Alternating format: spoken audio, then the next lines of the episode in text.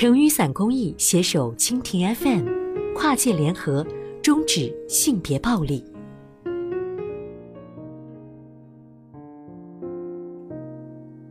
大叔生产线是谁让大叔们变迷人？有的观众说自己看《釜山行》是冲着唐腿欧巴孔侑来的，可是却不小心迷上了那个马东锡扮演的韩国大叔。大叔啊，你为什么这么迷人呢？影视媒介在线中的人设和情节的加持功不可没。之前教媒介研究的入门课时，为了备课，我去恶补了一下各部迪士尼公主电影，改编自《青蛙王子》的那一部《公主与青蛙》的女主角是一位黑人劳动阶级的女孩，男主角王子的肤色也比较黑。为了讲种族、阶级和性别的再现，我就仔细看了全片。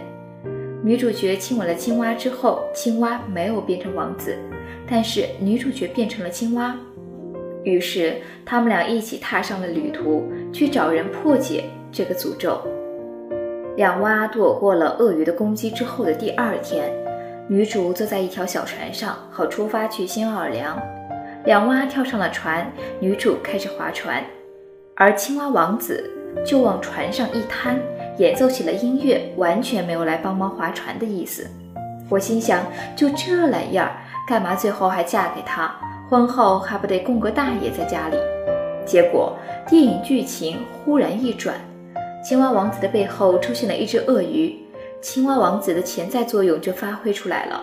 遇到危险，他或许保护女主角。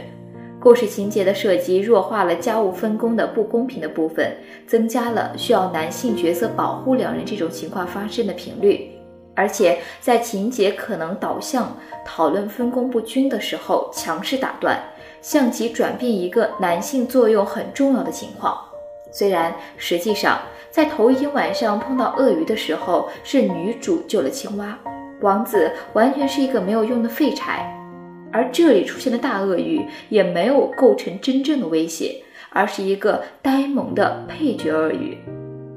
他是王子演奏的乐曲的死忠粉，所以才跑来的。所以王子不帮女主划船，反而变成了一件好事，让他们能多一个伴侣，观众能多一个逗趣配角的好事儿。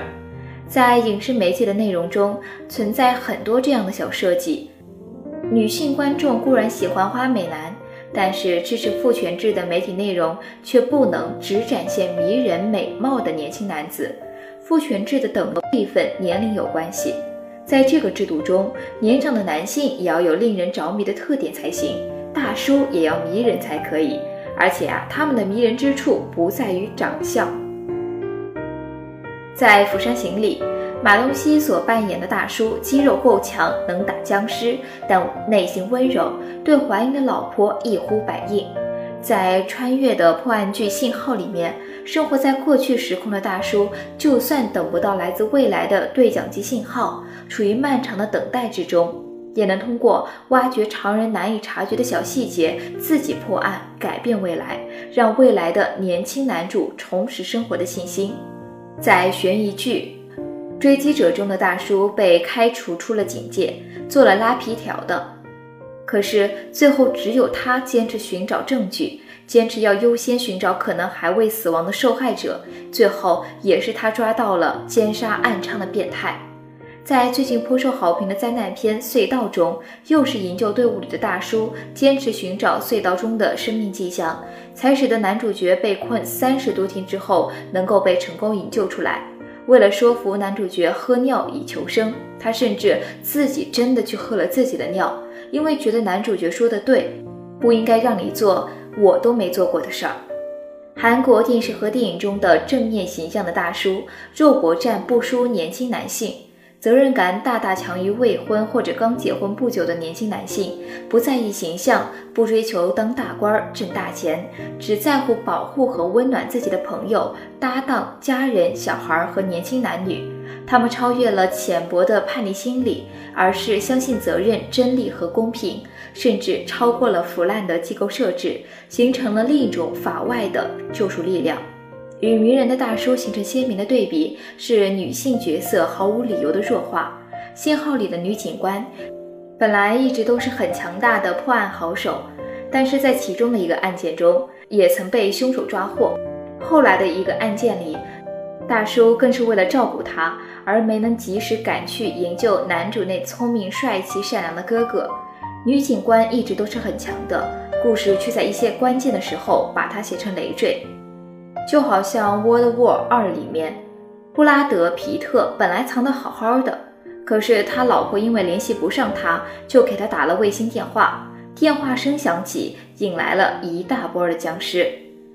还有些时候，女性角色帮了倒忙，把眼看着就能大团圆的结局给毁了。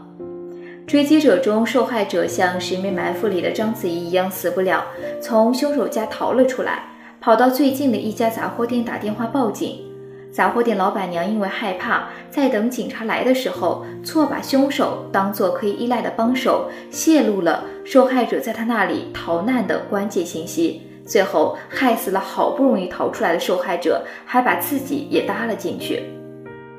隧道里，男主角的妻子顶不住周围的压力，同意放弃营救自己受困的丈夫，比营救队队长大叔还有更先放弃自己受困的家人。在遇到困难的时候，女性角色能够做到的最多是不让自己变成累赘。《釜山行》的导演之前拍摄的相关动画《首尔站》里面，女主想学别人抓着空中的横杆逃往高处，但是自己胳膊劲不够，眼看着要掉下去了。已经到了安全地方的路人大叔转回来帮她，结果帮了她，自己却被僵尸们拖走啃了。《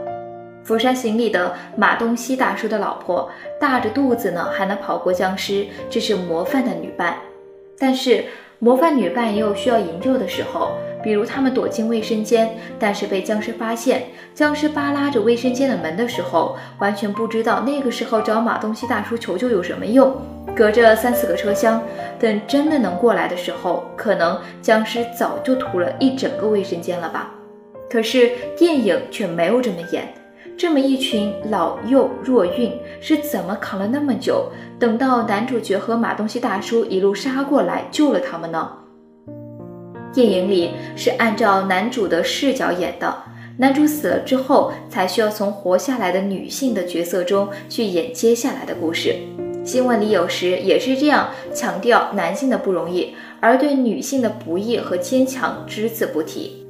比如男子发现洪水涌来。跳下床就去他妈妈家救妈妈。返回的时候，他的妻子和腿脚不便的老妇以及一双年幼的孩子在屋顶上避难。新闻里不提这位妻子是如何英勇地救了一家老小，却强调她此刻历经此事之后离开了丈夫，让这位男子救了母亲，失去了妻儿。